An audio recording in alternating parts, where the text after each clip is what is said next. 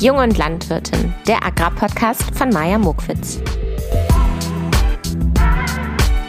Hallihallo, ihr lieben Menschen da draußen, wie schön, dass ihr wieder eingeschaltet habt. Vorm Mikrofon sitzt eine gut gebräunte oder faul gebräunte Maja. könnte man so sagen. Ich finde, ich bin ja nur so braun, weil ich dreimal am Tag mindestens mit meinem Hund rausgehe, ausgiebig, was übrigens äh, jedem richtig gut tut, alle drei Stunden mal an, in die Natur und an die frische Luft zu gehen. Und deshalb äh, kommt die Grundbräune und die Bräune obendrauf kommt dann daher, weil ich aktuell die Blumen bei uns im Garten gießen muss. Und ich muss ja sagen, das ist gar nicht mal so eine einfache Entscheidung. Also manchmal tut mir die Pflanze, die genau neben der Pflanze ist, die ich gieße, leid, weil das keine von denen ist, die ich irgendwie täglich gießen soll. Also mir wurde ganz genau gezeigt, welche Pflanzen ich wie lange gießen muss. Und denke ich mir mal so, oh Mann, und dieser Baum, der jetzt hier neben steht, der hat doch auch Durst. Und ja, das fühlt, es fühlt sich gerade nicht leicht an, die Wasserverantwortung hier für alle äh, Pflanzen im Garten zu tragen. Aber meine Mutter hat mir ein sehr, sehr schlechtes Gewissen gemacht. Sie hat gesagt, wenn sie aus dem Urlaub zurückkommt und irgendeine Blume auch nur ein bisschen äh, es nicht geschafft hat, dann gibt's aber äh, das Wort zum Sonntag. Deswegen schleppe ich hier jeden Tag aktuell mehrere Gießkannen durch den Garten. Das war doch mal ein interessanter Einstieg mit sinnvollen Informationen. Ich wollte mich nochmal für die letzte Folge bedanken. Vielen Dank für euer Feedback. Ich wusste gar nicht, dass ich mit dem Thema so einen Nerv treffe. Es haben mir viele Frauen geschrieben, dass es so toll ist, mir dabei zuzuhören, weil ich so mutig bin und darüber spreche. Fand ich dann im Nachhinein auch mutig, als ich es mir nochmal angehört habe, weil genau, man rechnet ja nicht damit, wenn man sich eine Podcast-Folge von mir anmacht, dass ich dann auch über solche Themen rede. Das zum einen, also damit meine ich die, den letzten Abteil aus meinem Podcast, wo es über sexuelle Belästigung ging, wenn man es äh, ganz krass ausdrückt. Und dann wusste ich auch nicht, weil es eigentlich nur so ein nebensächlicher äh, Hinweis noch von mir war mit dem Schminken, dass ich das damals, als ich studiert habe, so schwierig fand, dass mir beigebracht wurde, dass wenn man sich schminkt in der Landwirtschaft, dass man dann nicht richtig, dass es nicht angebracht ist oder man vielleicht auch nicht richtig ernst genommen wird.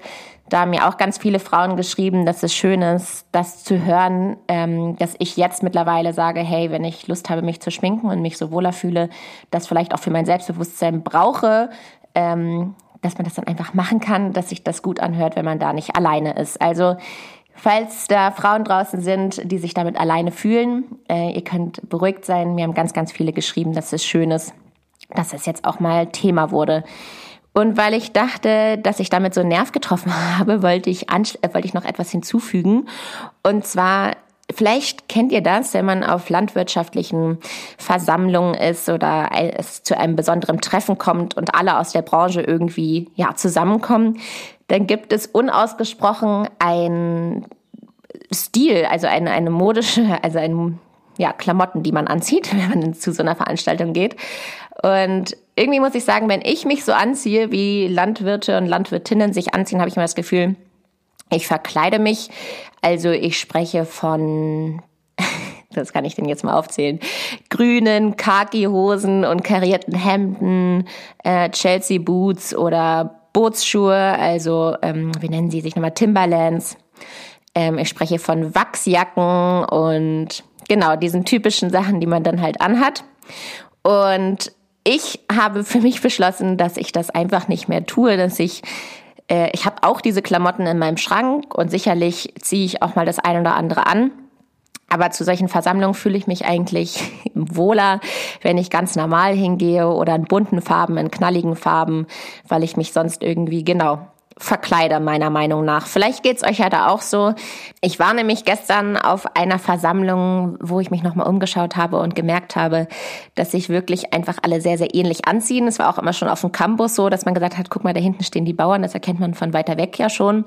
Und ich finde, auf der einen Seite hat es ja auch was Schönes, weil es irgendwie zu einem Zusammengehörigkeitsgefühl ja auch beiträgt, aber dennoch verschwinde ich, wenn ich sowas anhabe, dann so in der Masse und fühle mich wie so ein Einheitsbrei und ich möchte ja ein Unikat sein und deswegen ist mir wichtig, dass ich zu solchen Veranstaltungen in meinen Klamotten komme, in bunten Klamotten komme, weil ich dann so auch einfach authentischer bin.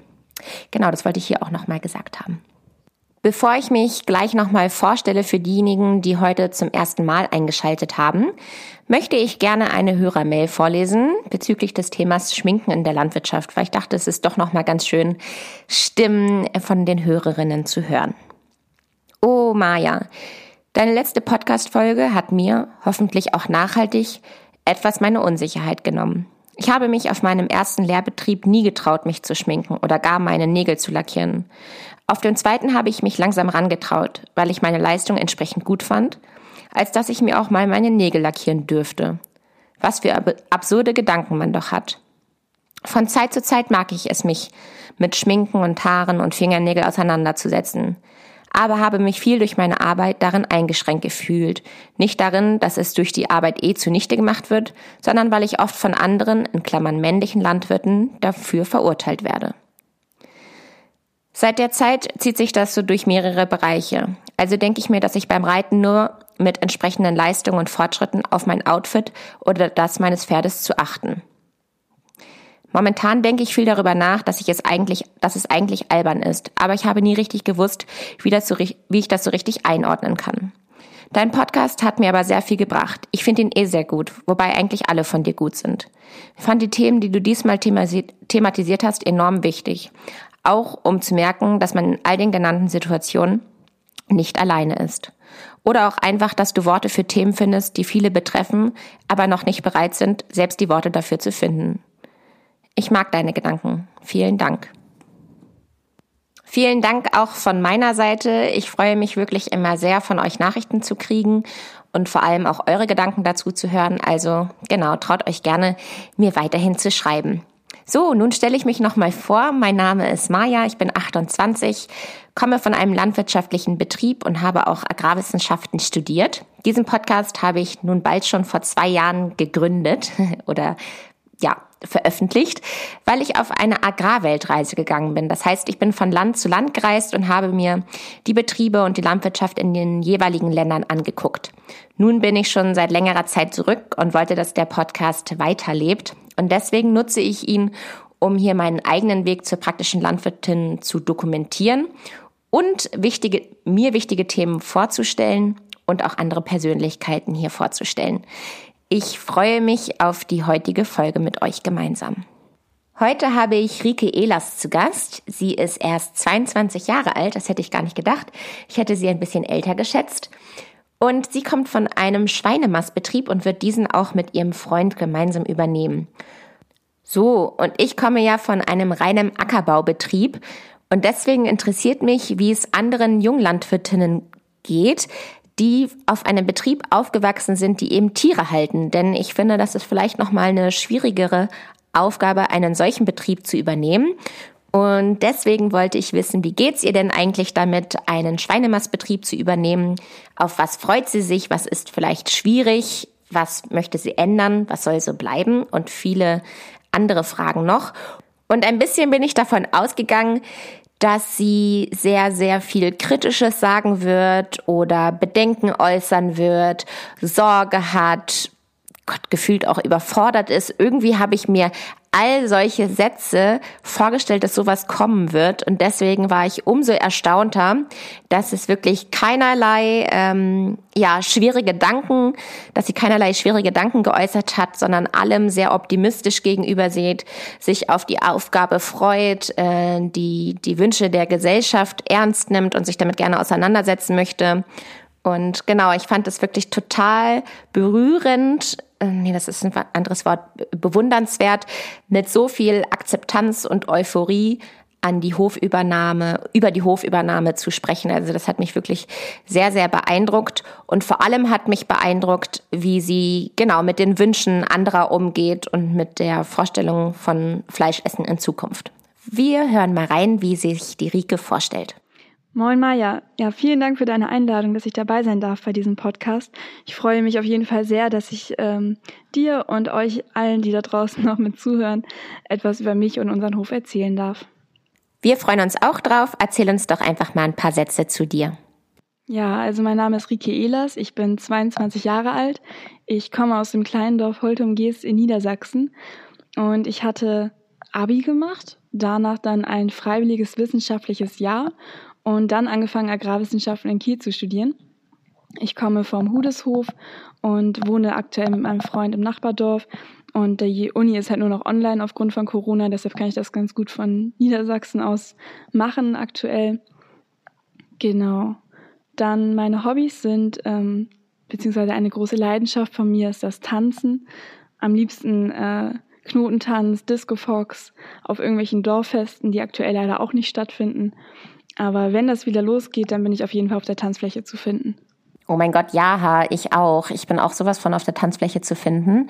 Ich habe so ewig nicht mehr Knotentanz getanzt. Das habe ich während meiner Studentenzeit ganz, ganz viel gemacht. Und ähm, hätte jetzt auch wieder richtig Lust drauf. Erzähl uns doch mal, auf was für einem Betrieb du aufgewachsen bist und nimm uns auch gerne mal bildlich mit über den Hof.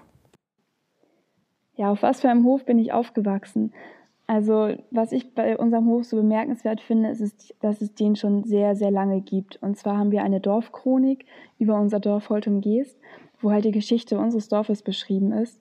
Und dort gibt es eine Aufzählung, wo wir meine Vorfahren bis zum Jahr 1600 zurückverfolgen können und die alle namentlich nennen können. Und das finde ich ist schon eine verdammt lange Zeit. Ich bin ähm, halt 1999 geboren und damals mit meinen Großeltern, meinen Eltern und meinem Bruder auf diesem Hof aufgewachsen. Wir haben ähm, schon länger Schweine mit bei uns auf dem Hof. Die hat mein Opa quasi angefangen damit. Ähm, aktuell haben wir 2000 Schweine in sechs verschiedenen Stellen und Ackerbau auf ca. 250 Hektar. Bei uns im Dorf haben wir sehr, sehr sandigen Boden und wir haben aber auch noch ein paar Flächen, die ein bisschen weiter weg sind. Da haben wir Marschboden, also etwas schwereren, besseren Boden. Aktuell leben auf dem Hof meine Oma, meine Eltern und ein paar Katzen und halt die ganzen Schweine. Und mein Freund und ich, wir wohnen im Nachbardorf in einer eigenen Wohnung. Um euch noch einmal bildlich mitzunehmen auf dem Betrieb, wenn man bei uns im Dorf auf unseren Hof zufährt, da liegt der Hof am Ende einer Sackgasse wo eine Ziegelsteinmauer ist. Dann haben wir eine lange Hofauffahrt mit Kopfsteinpflaster. Links von einem gibt es eine große alte Scheune. Ich weiß gar nicht, wie alt die ist. Auf jeden Fall hat die ein schönes Fachwerk. Dann gibt es einen kleinen Schweinestall, den wir Bullenstall nennen, weil mein Uropa damals Bullen in diesem Stall gehalten hat. Mein Opa hat ihn umgebaut zu einem Schweinestall, aber der Name Bullenstall ist geblieben. Und geradeaus ist das große Wohnhaus, wo meine Eltern aktuell wohnen und wo ich aufgewachsen bin. Und rechts sieht man ein kleines weißes Haus, in dem meine Oma lebt. Das ist bei uns übrigens genauso. Also auch bei uns auf dem Hof werden die alten Gebäude nach der ehemaligen Funktion benannt. Also heutzutage stehen da Autos drin oder Oldtimer, weil wir die Scheunen vermieten. Und trotzdem sagen meine Eltern noch, kannst du mal zum alten Kuhstall gehen oder kannst du mal zum Pferdestall gehen, obwohl das aktuell äh, vielleicht die Werkstatt ist. Also ich komme mal komplett durcheinander, was meine Eltern denn meinen, weil ich das ja gar nicht mehr miterlebt habe, dass ihr überhaupt noch irgendwelche Tiere auf dem Hof standen. Aber finde ich ja lustig, dass das bei euch auch so ist. Kommen wir mal zur nächsten Frage. An dieser Stelle möchte ich gerne nochmal erwähnen, dass ich die Tonspuren von Rike zugeschickt bekommen habe. Ich mache das immer ganz gerne so, weil man dann konkret bei den Fragen bleibt, sich nicht zu doll verquatscht und die Qualität so gesichert ist. Also wundert euch nicht, dass es hier kein lebendiges Gespräch, falls ihr genau jetzt gerade irgendwie über die Übergänge so ein bisschen stolpert. Meine nächste Frage an Rike war, wann sie denn wusste, dass sie Landwirtin werden möchte und warum sie sich dafür entschieden hat. Also für mich war nicht schon immer klar, dass ich Landwirtin werden möchte. Nicht so wie viele andere Freunde von mir, mit denen man so zusammen studiert, für die schon ewig klar ist, dass sie mit auf den Hof von ihren Eltern gehen möchten und so. Das war bei mir halt nicht der Fall. Also in der Schulzeit hatte ich immer Interesse an Biochemie, also Naturwissenschaften allgemein. Das war halt so mein Ding. Aber ich wollte immer in die große Stadt und weg vom Dorf und nichts mit Landwirtschaft zu tun haben. Und dann habe ich halt mich in der Abi-Zeit entschieden, ein freiwilliges wissenschaftliches Jahr zu machen. Das war beim Fraunhofer Institut in Hannover. Das war auch eine richtig coole Zeit für mich. Ich habe da ganz viel gelernt und ähm, mich halt so im medizinischen Bereich orientiert. Aber ich habe dann irgendwann meinen Kolleginnen und Kollegen immer erzählt, wie toll doch die Landwirtschaft ist und was wir alles bei uns auf dem Dorf so machen, wie das auf dem Hof alles abläuft, was wir tun, warum wir es tun hatte damals schon Spaß daran, denen das zu erklären. Und da haben meine Kolleginnen und Kollegen mir irgendwann mal so gesagt, Mensch, Rike, bist du dir sicher, dass du nicht doch irgendetwas mit Landwirtschaft machen möchtest? So wie du davon erzählst, da ist das bestimmt der richtige Weg für dich. Und dann habe ich halt überlegt und ja, mich dafür entschieden, Agrarwissenschaften zu studieren, weil ich muss sagen, ich bin nicht so der praktische Typ, der jeden Tag Trecker fährt und ja, immer viel mit den Händen arbeiten möchte. Ähm, aber ich habe einfach Spaß an diesem ganzen Thema und interessiere mich dafür, warum Pflanzen wie wachsen, was sie dafür brauchen und so. Habe Spaß daran, diese ganzen Prozesse, die ablaufen in Pflanzen und Tieren zu verstehen. Und deshalb bin ich auch sicher, dass ähm, das Studium der Agrarwissenschaften für mich die richtige Wahl war. Also bisher macht es mir Spaß und ich habe jetzt halt auch schon fast drei Jahre rum. Also war es auf jeden Fall die richtige Entscheidung. An dieser Stelle merkt ihr jetzt bei meiner nächsten Frage, dass ich darauf hinaus wollte, wie schwer ihr das alles fällt. Ich habe sie nämlich gefragt, du übernimmst ja einen Schweinemastbetrieb. Wie findest du das? Und wie geht's dir dabei? Und jetzt hört mal, wie positiv Rike antwortet. Es ist auf jeden Fall viel Verantwortung, die da auf ähm, meinen Freund und mich zukommt. Aber ich freue mich auch total darauf. Also, dass ich halt zum einen die Möglichkeit habe, diesen Hof, den es schon so viele Jahre gibt, weiterzuführen und die Möglichkeiten, die ich halt habe mit den Ressourcen, mit dem Land, das wir bewirtschaften, mit den Schweineställen, die wir haben. Da gibt es so viele Möglichkeiten, was wir daraus machen können. Seht ihr, ganz motiviert und ganz dankbar, total toll. Ich wollte noch mal ein bisschen mehr zum Hof wissen. Wie ist denn der Hof aktuell strukturiert? Unser Hof, der liegt mitten im Dorf. Dort haben wir zwei Schweineställe und meine Großeltern haben in den 80er Jahren einen Schweinestall außerhalb des Dorfes gebaut. Dort haben wir jetzt quasi unseren Außenstandort, der aber auch in drei Minuten mit dem Auto erreichbar ist, also gar nicht weit weg. Und dort gibt es noch eine weitere Getreide- und Strohlagerhalle und weitere Schweineställe. Und dann haben wir im Nachbardorf noch einen Schweinestall mit Strohhaltung, wo die Schweine halt auf Stroh leben. Und insgesamt leben unsere Schweine in sechs verschiedenen Ställen, die alle auch sehr unterschiedlich sind. Wir haben ähm, ganz konventionelle Haltung auf Spaltenboden.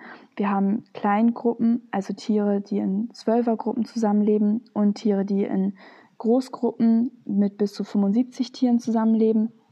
Da haben beide Haltungsformen Vor- und Nachteile. Und wir haben zwei Strohställe, wo die Schweine halt auf Stroh leben. Was bei uns auch noch ein Ding ist, wir haben einen kleinen Hofladen, den haben meine Großeltern ähm, eröffnet und damals Spargel verkauft. Mit Spargel haben wir vor wenigen Jahren aufgehört, aber den Hofladen gibt es immer noch. Dort haben wir Kartoffeln aus der Region Hannover, Eier aus dem Landkreis hier bei uns, aus dem Landkreis Pferden, Marmelade, die Oma kocht und Nudeln von einem Verwandten von mir. Und wir verkaufen dort halt auch Fleisch und Wurst vom Holtemer Strohschwein. Also halt ein Schwein, das bei uns im Strohstall gelebt hat und haben da ja eine kleine Marke draus gemacht, dass die Leute dann wissen, okay, wenn ich dieses Fleisch kaufe, dann ist es ein Schwein, was hier im Dorf auf Stroh gelebt hat. Von solch einem Hofladen träume ich tatsächlich auch. Ich kann mir auch vorstellen, dass ich hier in Kooperation mit anderen Landwirten mal nicht nur selber Kartoffeln anbiete, sondern ganz bunte, eine ganz bunte Produktpalette, die ich hier aus regionalen Produkten dann auf dem Hof anbieten möchte in Zukunft. Freut mich, dass ihr das schon habt und dass das sogar schon von deinen Großeltern kommt.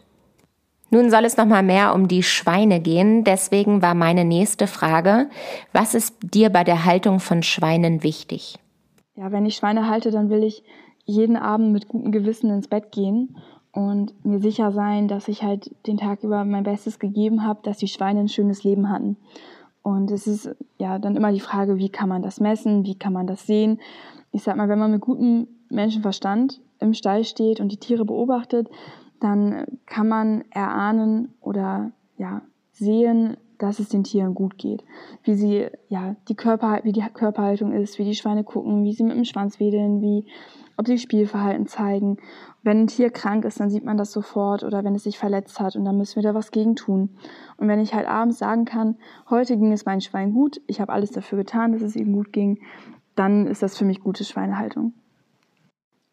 Und zum Thema, ob nun Strohhaltung oder Outdoorhaltung die optimalste, beste Schweinehaltung ist, ja, da ist meine Meinung, dass es einem Tier, das in einem konventionellen Spaltenstall lebt, auch gut gehen kann, dass das Tier auch glücklich sein kann und dass ein Tier, das auf einer Wiese lebt, auch unglücklich sein kann und dass es ihm auch schlecht gehen kann, wenn es krank ist oder so.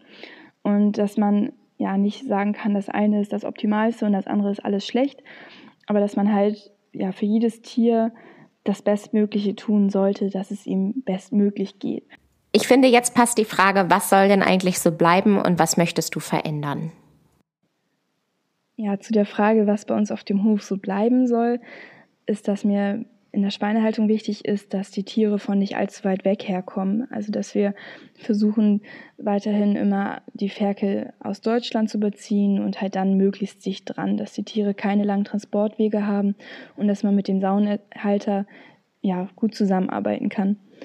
Außerdem denke ich, dass für uns, für unseren Hof eine, ein Weg ist, dass wir die Tierzahl nicht weiter erhöhen. Dass wir nicht sagen, wir müssen jetzt noch einen neuen Stall bauen, weil ich denke, dass es bei uns in der Gegend beziehungsweise in Deutschland schon genug Tierplätze gibt, also genug Schweineställe gibt und dass man das nicht unbedingt noch erhöhen muss. Und so, dann komme ich gleich zu dem Punkt, was sich ändern soll bei uns. Wir stecken im Moment in der Bauantragsphase, dass wir Ausläufe an unsere Schweineställe bauen. Ich sag mal, den Schweinen geht es nicht ohne Auslauf schlecht, aber wir hatten, hätten bei uns theoretisch die Möglichkeit, Ausläufe ranzubauen an die konventionellen Ställe, sodass die Schweine dann einen Auslauf mit Stroheinstreu haben.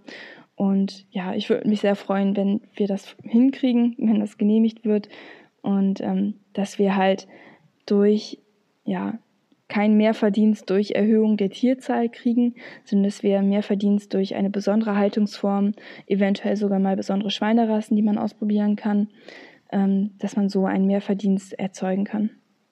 Außerdem ist es mir wichtig oder sind wir gerade schon dabei, die Direktvermarktung etwas auszubauen. Wir haben ja die Holtumer Strohschweine, die bei uns auf Stroh leben und äh, die bringen wir, wenn sie schlachtreif sind, immer ein, zwei Tiere am Stück zu einem Schlachter, der hier nicht weit weg ist und bekommen dann Fleisch- und Wurstwaren zurück, die wir bei uns im Hofladen verkaufen können.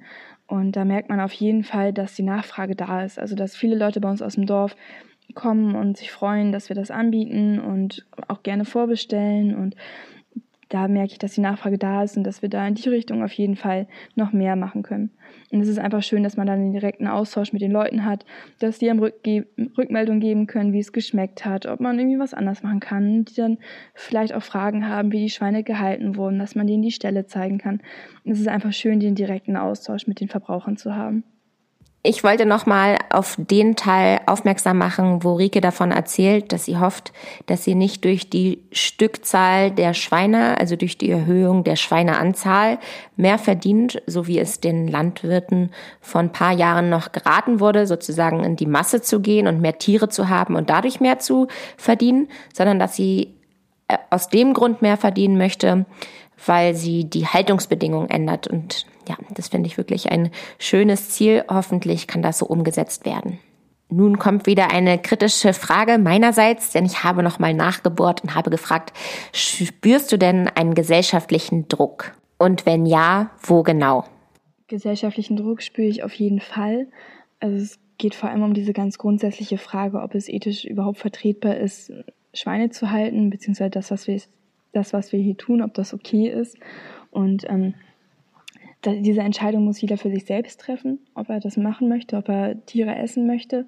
Und ähm, ja, meine Aufgabe als Tierhalter ist es dann, den Wünschen nachzukommen, wie Tiere gehalten werden sollen. Und da gibt es aktuell auch unzählig viele Diskussionen. Also da gibt es ja Meinungen von, es sollten gar keine Tiere gehalten werden, über alle Schweine sollten auf einer Wiese leben oder einen Auslauf haben, bis, ja, lass uns weitermachen wie bisher und äh, die Schweine in Spalten stellen und konventionellen stellen, das ist okay. Und ja, da diese Diskussion, die machen wir halt auch mit, wir kriegen das mit und wir müssen für uns selbst halt eine Lösung finden, wie wir unsere Schweine am besten halten können. Mal eine Frage von mir, wo man eigentlich nur was Positives drauf antworten kann. Was macht dir denn eigentlich Spaß? Spaß macht mir auf jeden Fall bei der Arbeit, wenn man im Schweinestall ist und dann sieht, wie Schweine am Spielen sind. Weil ähm, manche Schweine, die springen dann wild durch die Gegend und toben und drehen sich im Kreis. Das ist auf jeden Fall richtig süß anzugucken. Und ansonsten sind es eher so die kleinen Momente im Leben auf dem Bauernhof. Also so die Sonnenuntergänge in der Erntezeit, die finde ich immer richtig gut. Und der Geruch von frisch gemähtem Gras, wenn es im Dorf mit der Grasernte losgeht. Oder wenn man Kaffeepause am Feldrand macht, wenn dann Omi oder Mama oder Papa oder wer auch immer dann zum Feld kommt und Kaffee mitbringt und dann setzt man sich einen Moment hin, schnackt ein bisschen, was gerade so los ist und trinkt halt seine Tasse Kaffee. Ich glaube, bei den Momenten sind wir uns alle einig, die finden wir alle schön. Jetzt wollte ich wissen, was ist denn deine größte Aufgabe oder was glaubst du ist deine größte Aufgabe, die auf dich zukommt? Ein großes Problem, vor dem wir meiner Meinung nach stehen, ist, dass die Tiere, die hinter dem Fleisch stecken, ganz anonym sind mittlerweile in unserer Gesellschaft. Weil man sieht im Supermarkt eigentlich nur noch das Fleisch oder die fertige Wurst, kauft es und isst es. Und das ähm, viele Menschen, also man, viele wissen dann ja, dass dahinter Tiere stehen, aber ich sag mal, sie sind sich dessen nicht bewusst. Und man sollte sich schon ganz bewusst damit auseinandersetzen, was man damit tut, wenn man ein Stück Fleisch kauft, dass dafür wirklich ein Tier sterben musste. Und da muss man sich selber fragen, will ich das mitmachen? Will ich die Verantwortung dafür übernehmen, für das Tier, was dahinter steht, und mich bewusst für diesen Fleischkonsum entscheiden? Oder entscheide ich mich dann dagegen? Und dann kann ich das als äh, Fleischerzeuger, sag ich mal, auch gut akzeptieren, wenn sich jemand da bewusst gegen entscheidet. Das kann ich dann verstehen. Und wenn, ja, mir ist es dann lieb oder ich hätte es gerne, dass die Menschen, die sich dann dafür entscheiden, Fleisch zu essen, dass es denen das dann auch wert ist und dass sie da ein bisschen mehr Geld für bezahlen, dass wir unseren Tieren wirklich das bestmögliche Leben ermöglichen können und äh, gute Haltungsbedingungen möglich sind. Weil wir haben mittlerweile in Deutschland die Möglichkeit, Fleisch aus verschiedensten Haltungsbedingungen zu kaufen. Und wenn man sich bewusst ist, dass da wirklich ein Leben hintersteckt, dann sollte es auch selbstverständlich sein, dass dieses Leben etwas wert ist und dass dafür auch Geld bezahlt wird.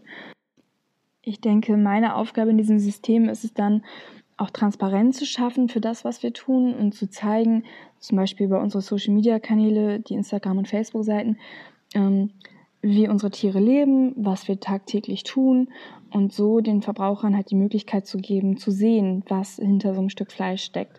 Und dass sie sich dann entscheiden können, finde ich das gut, will ich das unterstützen oder will ich das nicht unterstützen. Und dann kann man auch in einen guten Dialog treten und Diskussionen anfangen darüber, wie die Schweine gehalten werden sollen. Und da muss ich mir auch anhören, wenn jemand daran Kritik ausübt und das nicht gut findet und mich fragen, okay, ist es vielleicht wirklich nicht gut, weil dann auch eine Sicht von außen manchmal ja ein Problem lösen kann. Und ähm, genau, so will ich halt die Transparenz schaffen und die Möglichkeit geben, dass sich Verbraucher bewusst dafür oder dagegen entscheiden können, Fleisch zu essen. So hört sich die nächste Generation an. Die Next Generation, die konzentriert sich wirklich auf Social Media, sucht den Verbraucherkontakt, setzt auf Transparenz, setzt ganz viel auch auf Marketing und darauf, dass man seinem Produkt oder das, was man am Hof anbietet, eben einen Namen gibt ich finde toll, dass Rike das so zusammengefasst hat, dass sie das als eine ganz, ganz große Aufgabe sieht und sich auch darauf einstellt, dass es andere Meinungen gibt und dass sie dann darauf auch immer reagieren möchte und schauen möchte, wie denn die Stimmung draußen ist, weil ja alles bei ihr wahrscheinlich im Postfach landen wird. Also ich freue mich, dass das einen solch hohen Stellenwert bei euch auf dem Hof hat. Bevor ich gleich meine drei flotten Fragen zum Ende stellen werde, möchte ich noch von Rike wissen, auf was sie denn stolz ist. Ich finde, das ist auch immer eine Frage wert. Worüber ich mich sehr freue, ist, dass wir in den letzten zwei Monaten so zwei Fleischverkaufswochenenden gemacht haben mit frischem Grillfleisch von unseren Holtumer Strohschweinen. Und da hatten wir eine riesen Nachfrage. Also das marinierte Grillfleisch, das war ganz, ganz schnell ausverkauft.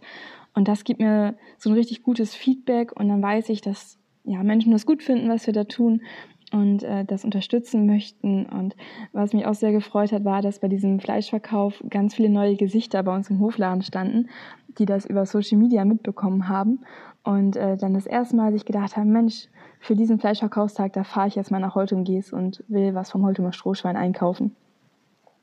Außerdem richtig cool ist, dass wir in unserem einen Strohstall ein großes Fenster eingebaut haben nach draußen zur Straße, wo Menschen, die an der Straße spazieren gehen oder mit dem Fahrrad unterwegs sind oder so, die Möglichkeit haben, reinzugucken in den Stall. Und da haben wir ganz viele positive Rückmeldungen zugekriegt. Also ganz viele Leute, die gesagt haben, Mensch, sie waren ewig nicht mehr so dicht an einem Stall dran oder an einem Schwein dran oder Kinder, die noch nie vorher ein Schwein gesehen haben. Und da gab es halt echt durchweg positive Rückmeldung, was mich auch sehr gefreut hat. Nun sind wir auch schon fast am Ende, deswegen komme ich mit meinen drei kurzen Fragen zum Schluss. Und meine allererste Frage ist, als Tierhalterin heißt Tierwohl für mich? Als Tierhalterin heißt für mich Tierwohl, jeden Tag das Beste zu geben für das Wohl meiner Tiere und mit gesundem Menschenverstand im Stall zu stehen, meine Tiere anzusehen und zu sehen, dass es ihnen gut geht. Fleisch zu essen bedeutet? Fleisch zu essen bedeutet, Verantwortung zu übernehmen für das Tierleben, das hinter dem Stück Fleisch steckt. Mein Beruf ist für mich. Mein Beruf ist für mich eine super Sache. Also ich habe die Möglichkeit, diesen Hof, der seit vielen, vielen Jahren in meiner Familie ist, weiterzuführen.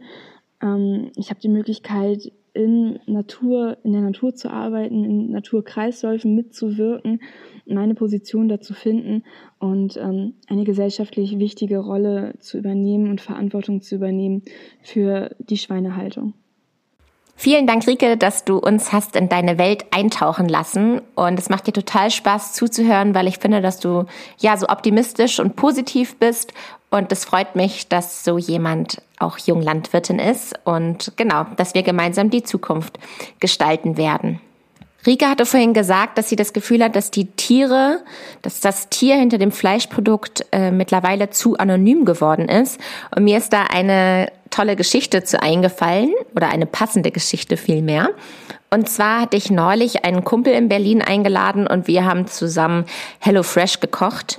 Also es ist so eine frische Box mit Lebensmitteln, die man zugeschickt bekommt und man kann dann aus diesen Produkten ein tolles Gericht kochen. Es war äh, während der Pandemiezeit ein etwas ganz Tolles, was man da gerne gemacht hat, weil man nicht einfach so vor sich hingeköchelt hat, sondern es gab dann schon ein bisschen was Besonderes.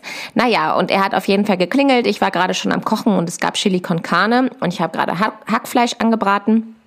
Und ähm, man hat ihm aufgemacht, meine WG war auch da und dann ist er so im Flur lang gelaufen und ich habe gesagt, Achtung, da ist mein Hund und der hat gerade eine Spinne, mit der er spielt. Da lief halt so eine richtig fette Spinne rum und mein Hund Juri hatte die halt irgendwie im Visier und hat mit seinen kleinen Futetschkas da mal drauf rumgeklopft, also mit seinen Pfoten. Und dann hat er gesagt, was? Nein, ihr müsst doch diese Spinne retten. Und hat irgendwie, dann ist er in die Küche gerannt und hat da irgendwie ein Glas geholt und diese Spinne dann gerettet. Und ähm, dann hat er danach so gesagt, ja, also, nee, also mir ist wirklich jedes Tier so wichtig, auch so ein Spinnengetier möchte ich auch retten.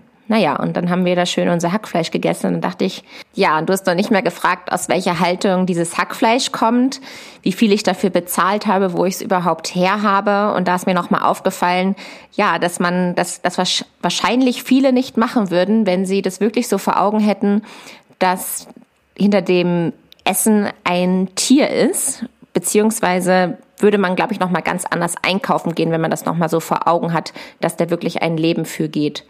Ähm, ja, deswegen danke noch Marike, dass du da auch so viel Arbeit reinsteckst und dass ihr einen so tollen Stall habt, wo man auch reinschauen kann durch so ein Schaufenster, dass du Social Media machst und dass das dir so eine Herzensaufgabe ist.